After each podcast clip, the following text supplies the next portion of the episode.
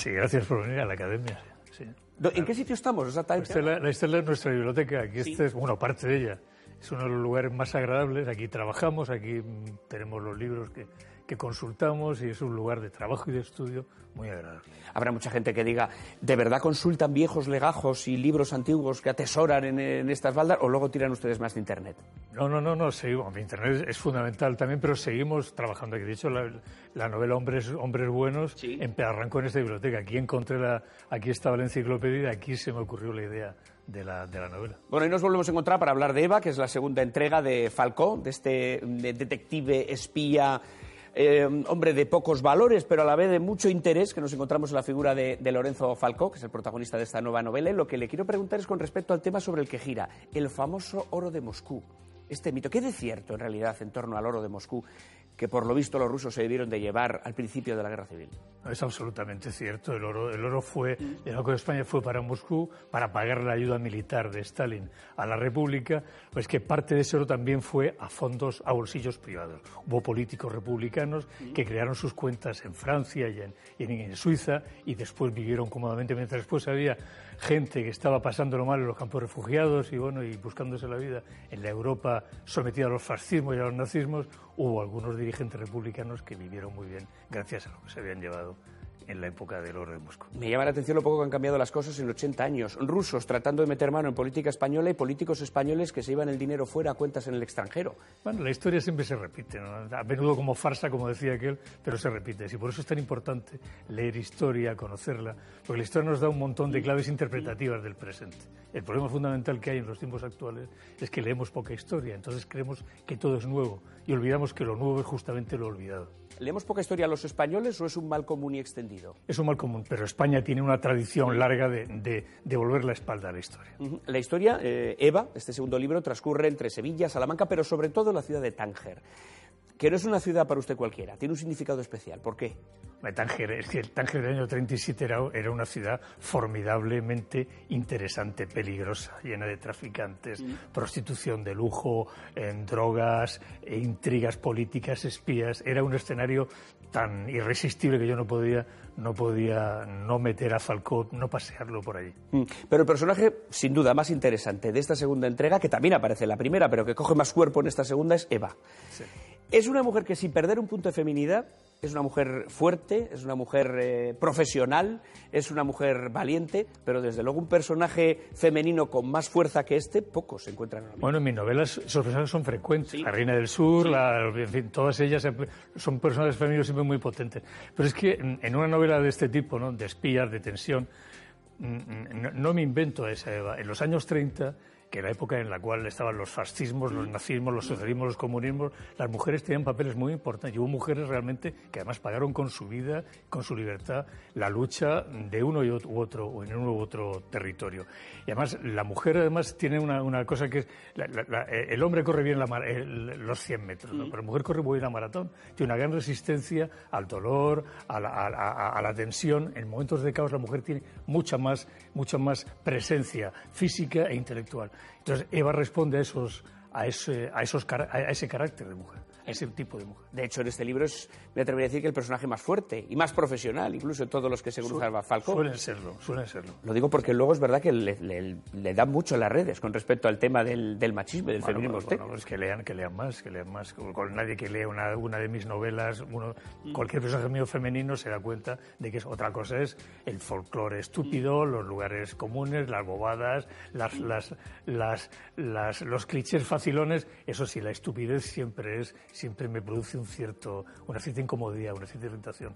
Pero en mis novelas hay mujeres absolutamente de una pieza, como, como por otra parte son en realidad. A lo largo del libro hay varios personajes extranjeros que hablan con Falcó y le dicen que los españoles llevan la mala sangre, eh, la mala leche en la sangre, dicen. Es un portugués. Sí, sí, también hay un, eh, si no me equivoco, hay un legionario francés que viendo una trifulca entre españoles dice ustedes cualquier cosa para joderse entre ustedes. Son raros ustedes, sí. Eh, también eso es una cosa que parece no haber cambiado en ocho décadas. Bueno, el español tiene una tiene una cierta tendencia al suicidio, al suicidio nacional, político, social, histórico quizá por, como, quizá por, la, por la falta de, justamente de conocimiento de la historia.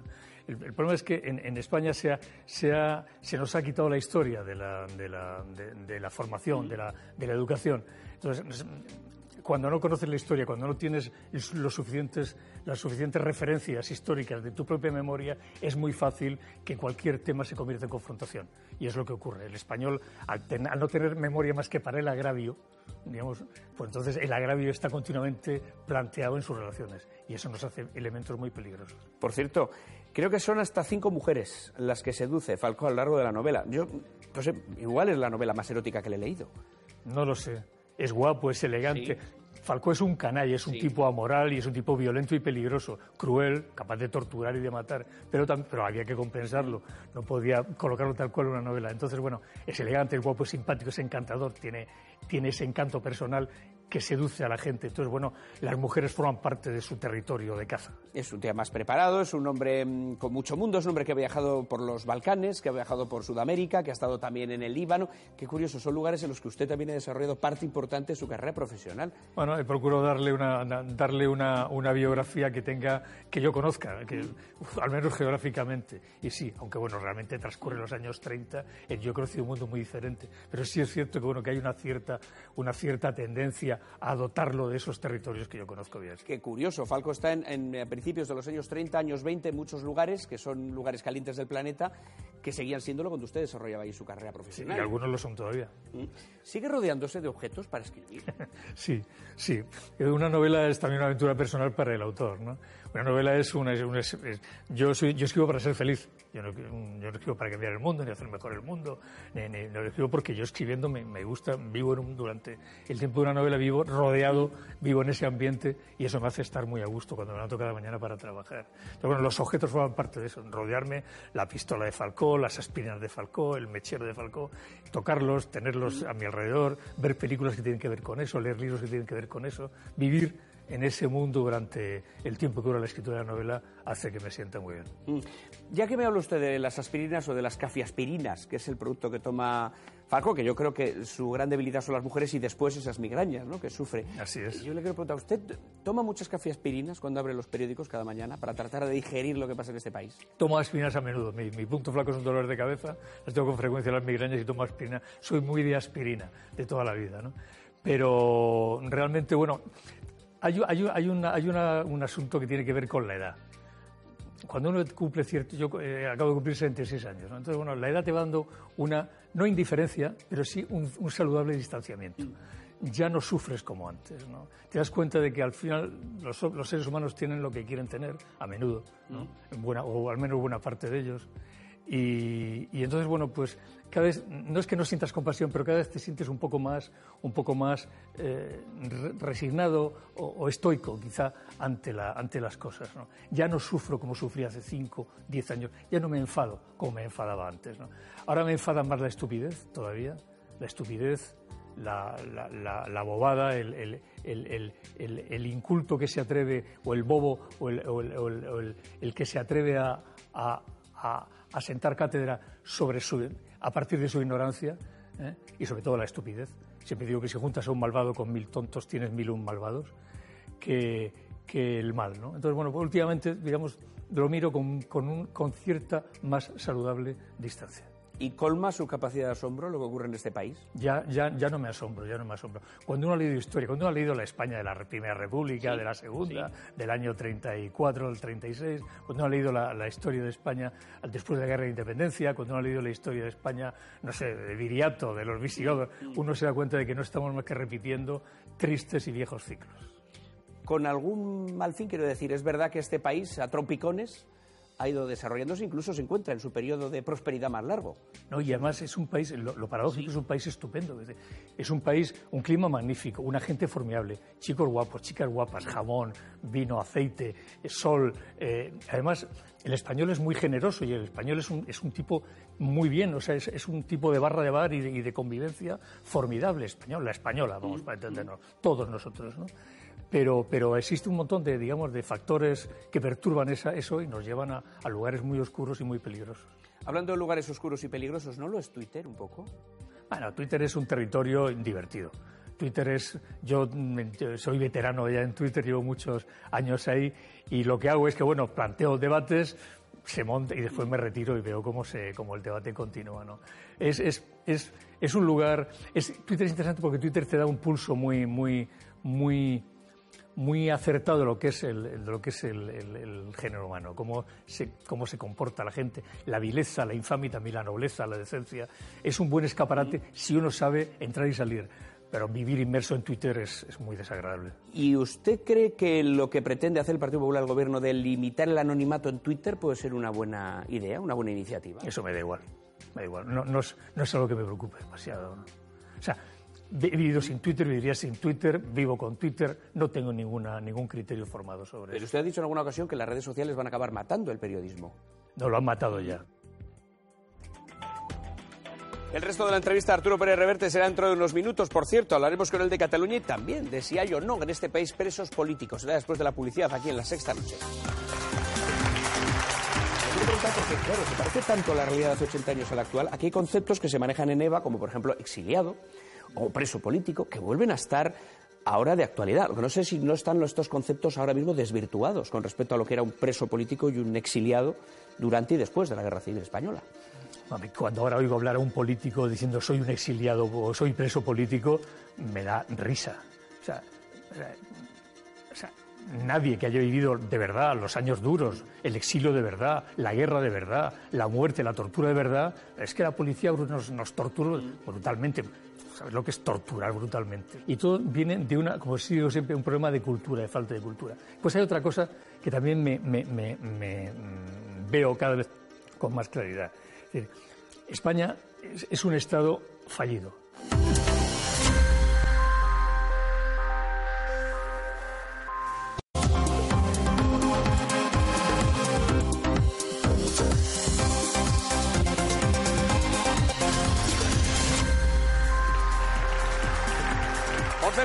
Noche, continuamos en directo en la sexta noche y sin más dilación nos vamos ya con el resto de la entrevista de Arturo Pérez Reverte. Usted ha dicho en alguna ocasión que las redes sociales van a acabar matando el periodismo. No, lo han matado ya. ¿Lo han matado ya? Sí, lo han matado ya porque eh, eh, antes el, el, el, el, usuario necesitaba el rigor, el rigor de un periodista formado, culto, consciente, preparado para transmitir la información y para, y para, para, para interpretarla cuando, cuando, le llegaba. Ahora, cualquier, la, cualquiera puede acceder a la fuente primaria sin tratamiento, es decir, y cualquiera puede manipular, cualquiera puede mentir, cualquiera puede, mmm, cualquiera puede eh, crear una información deformada que no es, que no es sin, sin filtro. Entonces, ¿qué pasa? Que ahora, ahora la, la, la, red social es muy buena, pero no discrimina, no jerarquiza. Es el, receptor quien debe jerarquizar, quien su cultura, su formación dice, bueno, esto es basura y esto no lo es, esto es bueno, esto es malo, esto es útil o esto es una manipulación.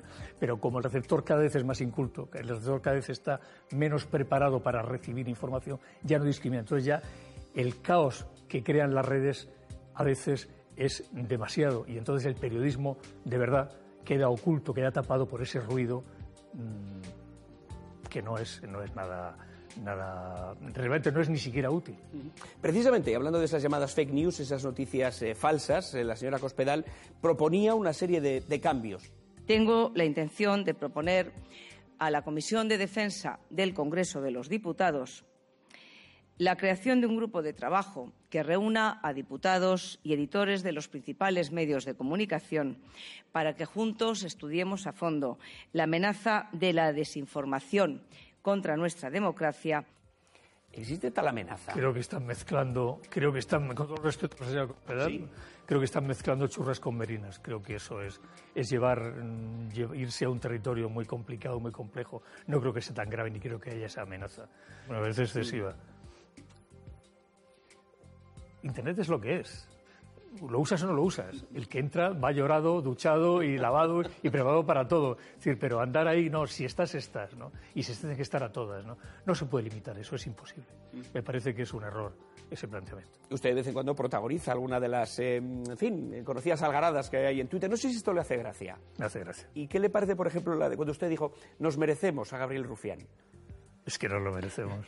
¿Sabe, ¿Sabe que le contestó diciendo que se había criado leyendo sus libros? Sí, bueno, pero eso es lo de menos. No, yo creo que yo sobre Rufián tengo una teoría, que es que a Rufián le pegaban en el colegio o bien tenía miedo que le pegaran.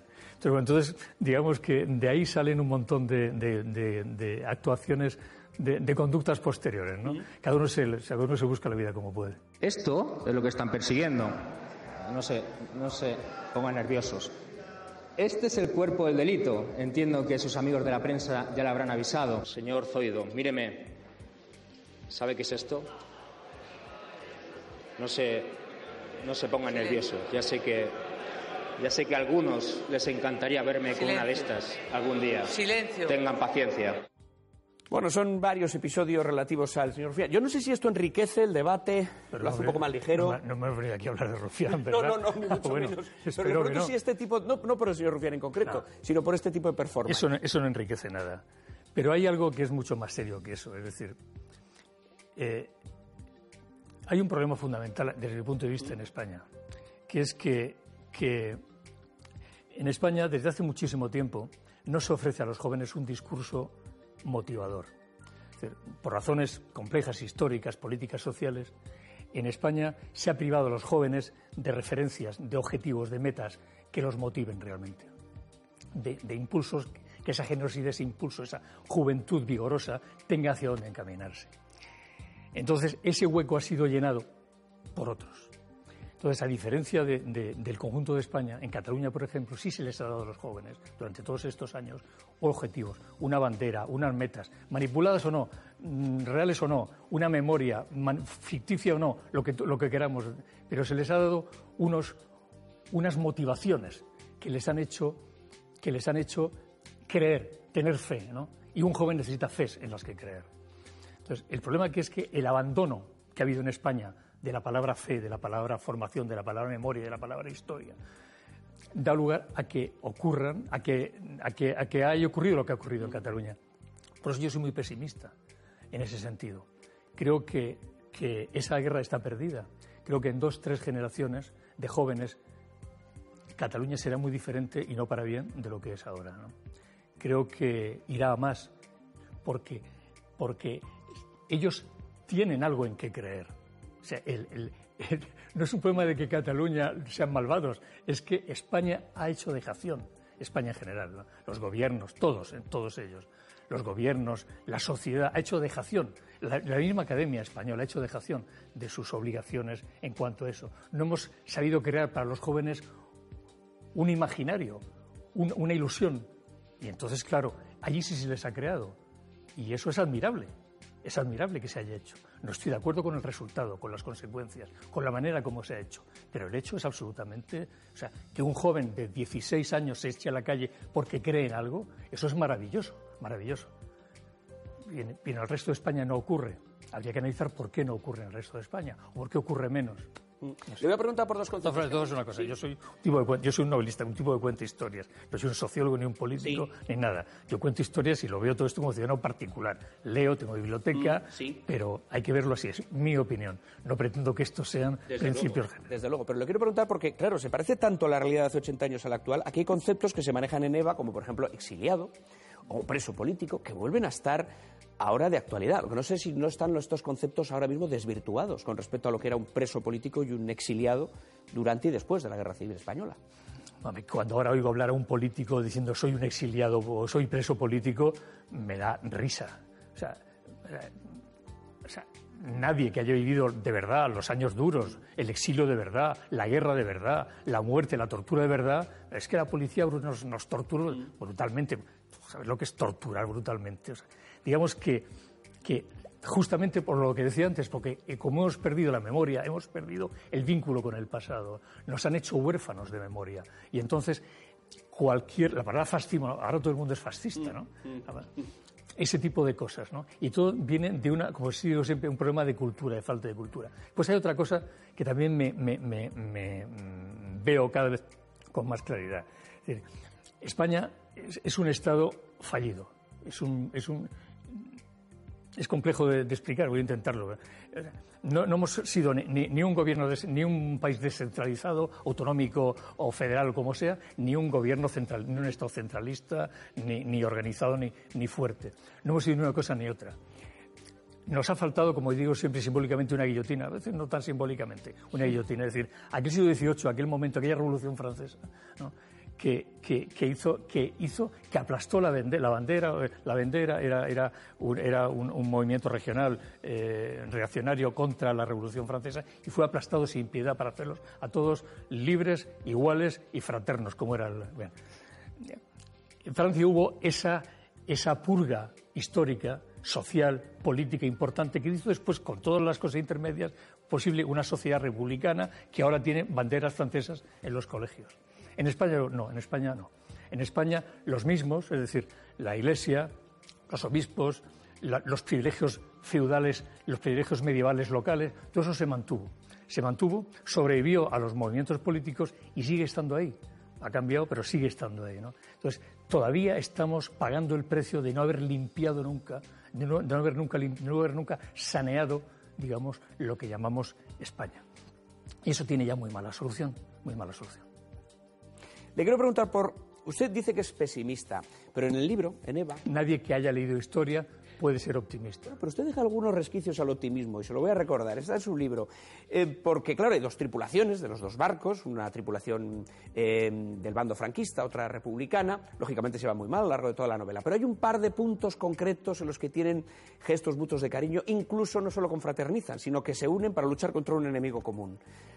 Luego usted, en el fondo, un poquito de optimismo ahí está reconociendo. Pero son españoles de distinta tendencia enfrentados pueden, en fin, no tener enemigo común, unirse. Esto ocurre en la novela. Lo he dicho antes, yo creo en los españoles. Si no, estaría viviendo. Yo puedo vivir en cualquier país. Yo puedo vivir en 40 países. Yo puedo vivir en Francia, o puedo vivir en Portugal, o en Italia, o en, Estados Unidos. Y vivo en España. Me gusta España, me gustan los españoles, me gusta cómo somos.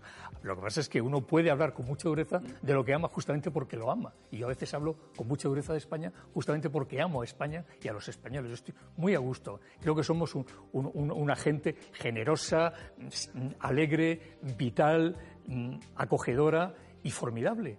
Lo que pasa es que tenemos, pagamos el precio terrible de siglos de incultura, de analfabetismo, de manipulación y de tener, como decía antes, a todos esos, los obispos, los reyes, los curas, los políticos, los ministros corruptos, están ahí, nunca se fueron. Fueron cambiando a medida que pasaban los siglos, pero son los mismos, ¿no? Nunca hemos saneado.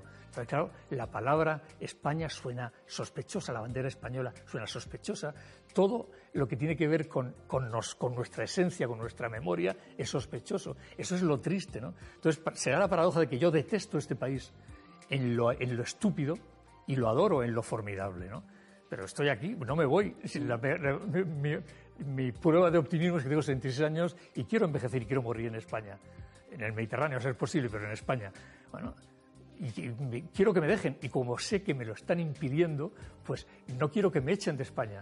Por eso mis, a veces mis, mis, pataletas, mis arrebatos, mis furias, mis, mis ataques furibundos son porque digo, es que me gusta, no, no, no quiero irme de aquí, no me obliguéis a irme, me gusta este país, me gusta esta gente. Eh, también las banderas tienen una importancia importante en Eva y uno de los momentos más emotivos de la novela es cuando uno de los barcos iza una bandera, em, que curiosamente 80 años después las banderas empiezan a recobrar de nuevo un nuevo significado. Yo no sé si en este país las banderas unen o sirven para enfrentarnos. Enfrentan. Y es tristísimo porque, porque debe ser lo contrario. Eh, antes he puesto a Francia como ejemplo. En Francia, en todos los colegios franceses, hay una bandera francesa puesta allí. Porque la bandera es justamente allí donde todos se unen, todos se concitan. No es como aquí signo de división. Pero es que eh, aquí de cualquier elemento hacemos arma. Es como la memoria, ¿no? La guerra civil fue la mayor tragedia española del siglo XX, sin duda, ¿no? Y, y, deberíamos haber aprendido de ella muchísimas cosas. De hecho, la gente que la vivió aprendió. La gente mayor, la gente que vivió la guerra civil, habla de la guerra civil de una manera diferente. Quienes hablan de la guerra civil, quienes han recuperado el discurso de vosotros, nosotros, ellos tal, los malos, los buenos, tal, tal, son los jóvenes que no vivieron ni heredaron la memoria directa de quienes vivieron esa guerra. Entonces, por eso siempre voy a lo mismo. El problema fundamental es la ignorancia, la falta de cultura. un Estado como Dios manda, razonable, sensato, culto, ilustrado, procuraría que los jóvenes tuvieran una memoria no equidistante, porque cada uno está donde está, sino ecuánime, es decir, yo puedo estar aquí o allá, pero puedo ver con absoluta normalidad que aquel que no piensa como yo actúe como actúa. Reconocer en el adversario virtudes, valores, Aquí dices, no, es que los, los republicanos eran valientes, y te dirá el, de derechas, ¿cómo? Eran unas ratas, asesinos, hordas marxistas, tal. Uno dice, no, es que los nacionales, eh, la que ver que en la batalla de, en la Alcázar de Toledo lucharon bien. ¿Cómo? En la Alcázar de Toledo, nada, eran todos fascistas, tal. O sea, nadie reconoce ninguna virtud al adversario. Eso es terrible, terrible, porque únicamente reconocido, dice, mira, no pienso como tú, te mataré si llegue el, caso o te he matado en el pasado, tal, pero bueno, pero intentemos, intentemos convivir, intentemos hacerlo bien, intentemos vivir, ¿no? Y es lo que nos falta, insisto, es siempre un problema de cultura. Por eso hago responsables siempre a los ministros de Cultura, a los gobiernos que durante en los últimos 30, 40 años no han sido capaces de crear ese discurso, no han sido capaces de crear jóvenes en los colegios. Pero ya ves lo que. Perdona el, el discurso tan largo, pero bueno, es que, pero, ¿qué, ¿qué son los colegios españoles ahora? Lugares para aplastar la inteligencia. En cuanto hay un chico que es brillante, un niño de 5 o 6 años que, que, lee más, que lee mejor, tal, que, que, que el sistema lo aplasta para igualarlo en la mediocridad. Es normal, hay que tener igualdad de oportunidades, claro que si todo el mundo tiene que tener acceso a la educación, pero una vez estás dentro, una vez ya estás dentro, el brillante, el, el, el que puede ser élite en el futuro, debe ser ayudado, potenciado y porque es el que va a tirar del carro. Las élites hacen, falta. No todos somos iguales. No todos somos iguales. Eso es mentira. Hay gente brillante y hay tontos. hay, hay, y tontas. Hay hombres mm, y mujeres extraordinariamente mm, inteligentes y gente que nunca hará más que llevar el botijo. Bueno, entonces, cuando necesitamos Churchills, Adenauers, necesitamos eh, Kennedys, necesitamos De Gaulle, necesitamos gente con talla intelectual, moral, política, que tire del carro, para los que no lo son pueden ir con ellos. Pero fíjese lo que, mire el panorama, mire el, desolador panorama que tenemos. tenemos. Estamos teniendo hijos de unas generaciones de despojo intelectual, de despojo cultural y despojo moral. No sé si, por ejemplo, leyes como la de la memoria histórica podrían acabar de hacer la digestión de aquella guerra civil que todavía parece no hemos hecho. Pero es que la memoria histórica no puede plantearse la memoria histórica desde decir, ahora vamos, somos, estos son los buenos y estos son los malos. No, insisto, hace falta ecuanimidad, no equidistancia, ecuanimidad. Y se planteó mal. Yo creo que Zapatero ahí cometió un error gravísimo, que es que lo planteó como una confrontación. Decía, ahora nos toca a nosotros. Ese fue el error terrible.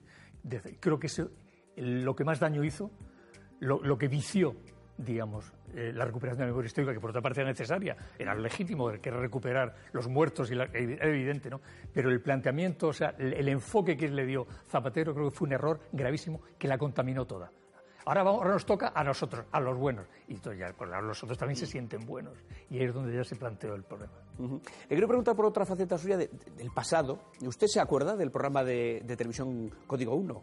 Sí, renuncié a él. Sí, renunció usted a él, además mandando, a, creo que, que os den morcilla, les digo ustedes a los responsables de la televisión española. Yo estaba, yo estaba en Sarajevo y estaba allí, que era lo que a mí me gustaba, no Sarajevo, sino mi trabajo como reportero de guerra.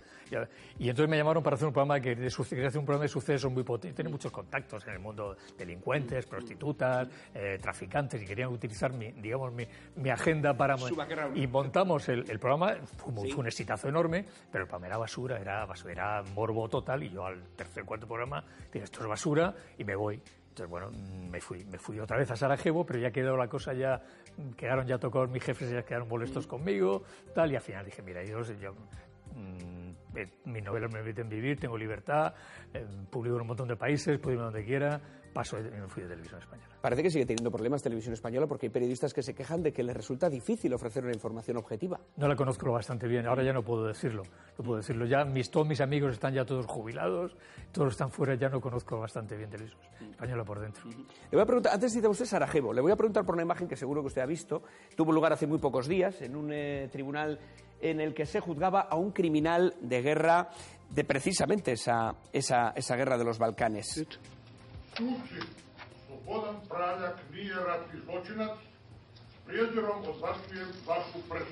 Stop, please. Uh, please sit down.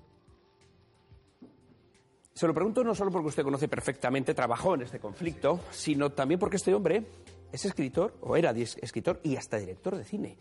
También fue criminal de guerra, iba a ser condenado a cadena perpetua por ello y fue una de las personas que, uno de los militares responsables de la destrucción del puente de Mostar, que por cierto reconstruyó en tropas españolas. ¿Qué sintió usted cuando vio esta imagen? Pues que la cultura no nos pone a salvo. Uno puede ser culto y puede ser un asesino también, un criminal. No, mí los Balcanes fue demasiado personal. Fueron tres años, fue muy duro, vi cosas muy desagradables. Todavía ahora de vez en cuando esas cosas vuelven, de vez en cuando, y no tengo un criterio, digamos, objetivo. Ahí, digamos, no puedo ser, no puedo ser ecuánime, digamos, ¿no? Ahí sí me siento muy afectado, ¿no? Eh, pero al fin y al cabo los Balcanes no fue más que la manifestación del ser humano. El ser humano es un animal muy peligroso. El mundo es un lugar peligroso, con reglas caóticas, muy, muy, muy reglas caóticas, pues las reglas son caóticas realmente, no es una, no es una contradicción, es que esas reglas son caóticas y entonces, poblado por seres humanos, son animales muy peligrosos. Entonces, bueno, cuando el ser humano, el ser humano eh, es, he dicho alguna vez que el ser humano es fundamentalmente un hijo de puta.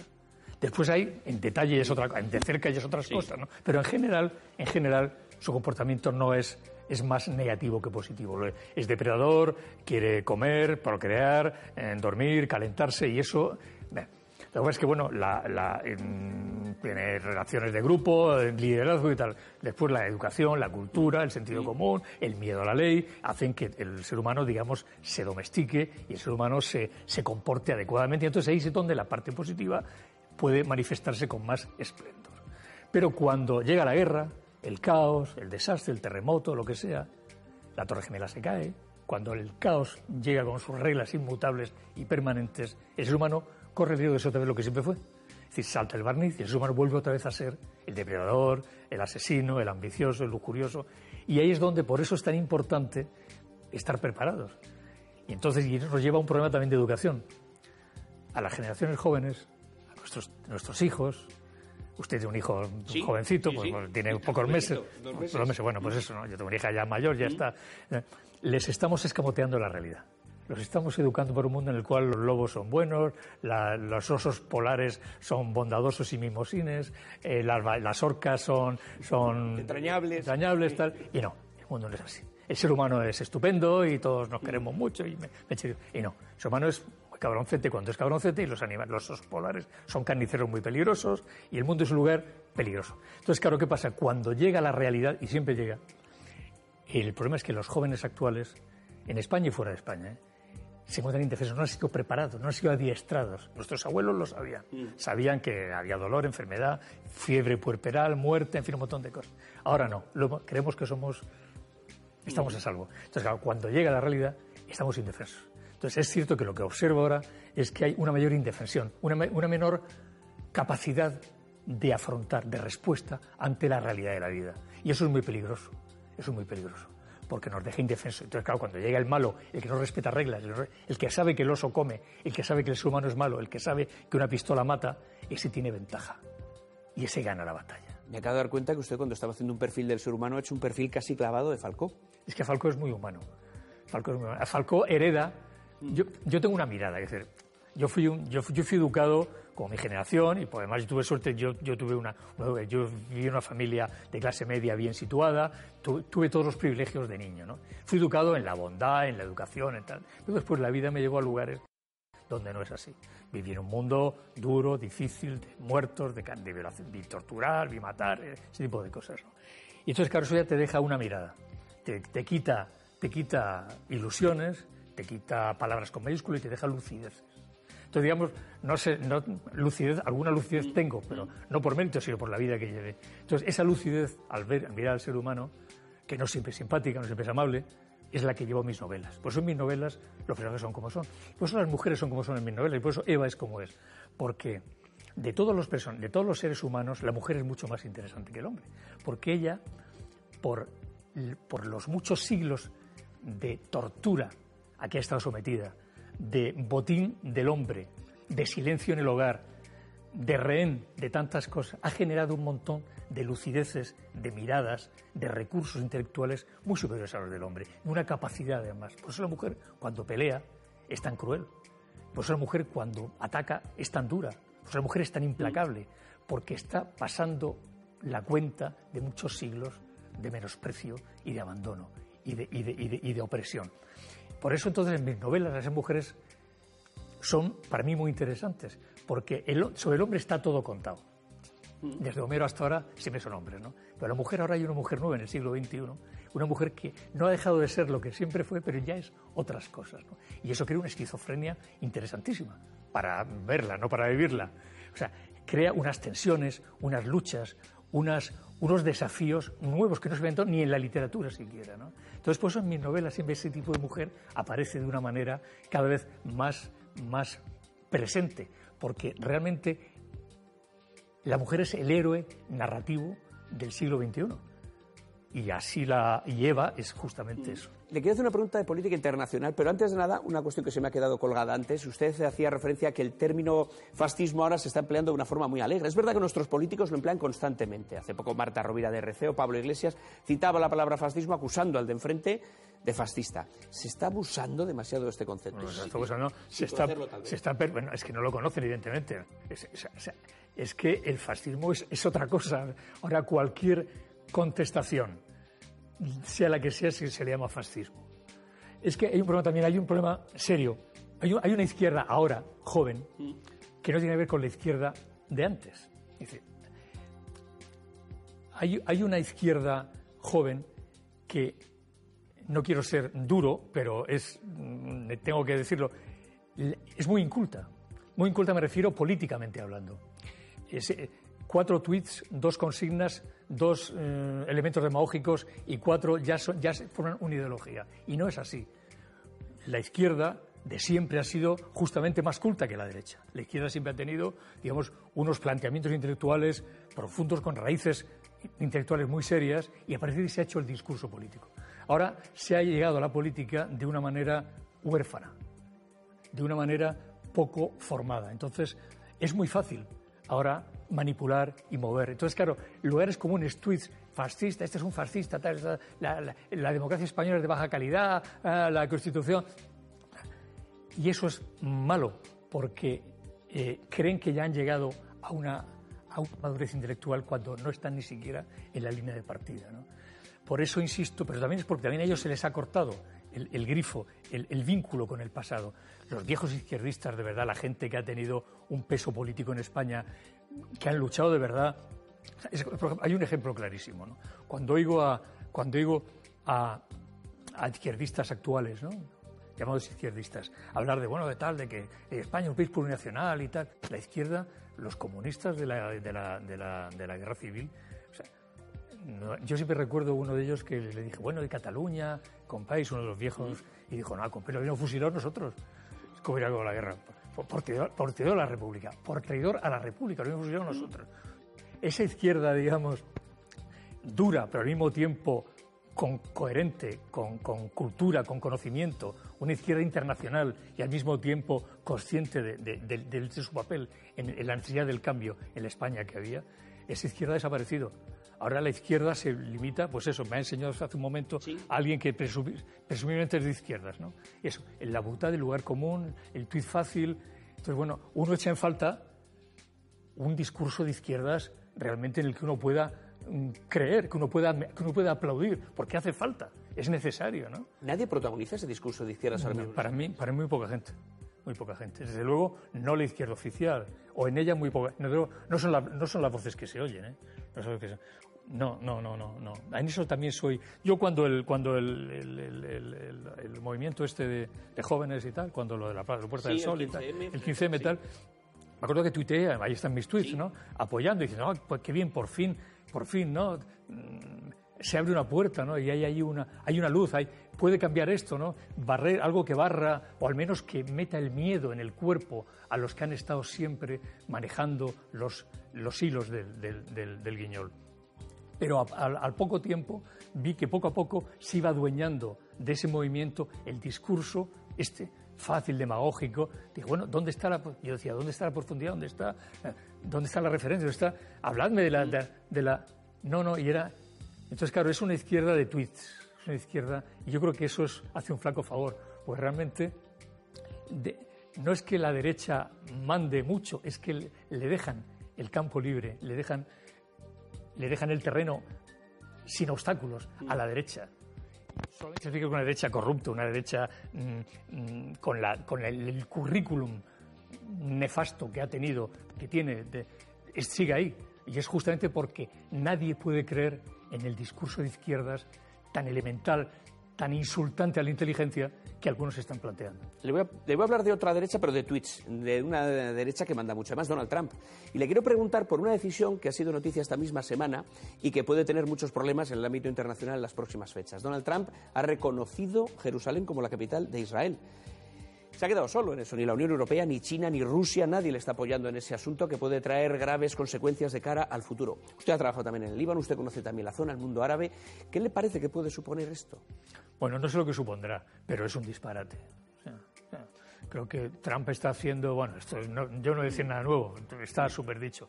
Trump está haciendo un, trabajo de demolición terrible de lo que es el sentido común en todas partes y, sobre todo también en el Oriente Medio. Creo que lo de Jerusalén es una barbaridad, que bueno, que la, reacción europea ha sido elemental. Espero, confío en que, en que Europa por llamarla de alguna forma Europa, pues no tampoco tengo mucha fe en ella, pero bueno, que Europa al menos mantenga las maneras y no haga seguidismo, se mantenga firme en la defensa de lo que es el, sentido común en el Algo parece que la demagogia, el populismo, me estoy refiriendo a elementos como el Brexit o como el triunfo pero es que son los tiempos de eso, lo que decíamos antes, ¿no? Es que es que ahora 140 caracteres, ahora no aumenta, pero 140 caracteres constituyen una ideología. Es que es terrible, es que ahora nos estamos moviendo no por discursos políticos, no por personalidades con un peso mm, social, político, económico o cultural, sino estamos moviendo por tweets facilones, tweets simpáticos, graciosos, ingeniosos, pim, pim, pim, mira qué bien, y, se y la gente vota, ya no, la gente vota por tweets, por los tweets que ha leído no por los discursos serios, solventes que ha habido, porque esos discursos ya no se producen. Eso es lo que me hace ser tan pesimista en ese sentido. Mm. Hay un momento en el que le preguntan a Falcó si porta algún arma y él dice que la única arma que tiene son sus manos y ahí los funcionarios de aduanas no pueden decirle absolutamente nada. ¿Cuál cree que es la principal arma, Arturo Pérez Reverte? Ah, no lo sé. Supongo que sí, sí, sé cuál es. Mi memoria.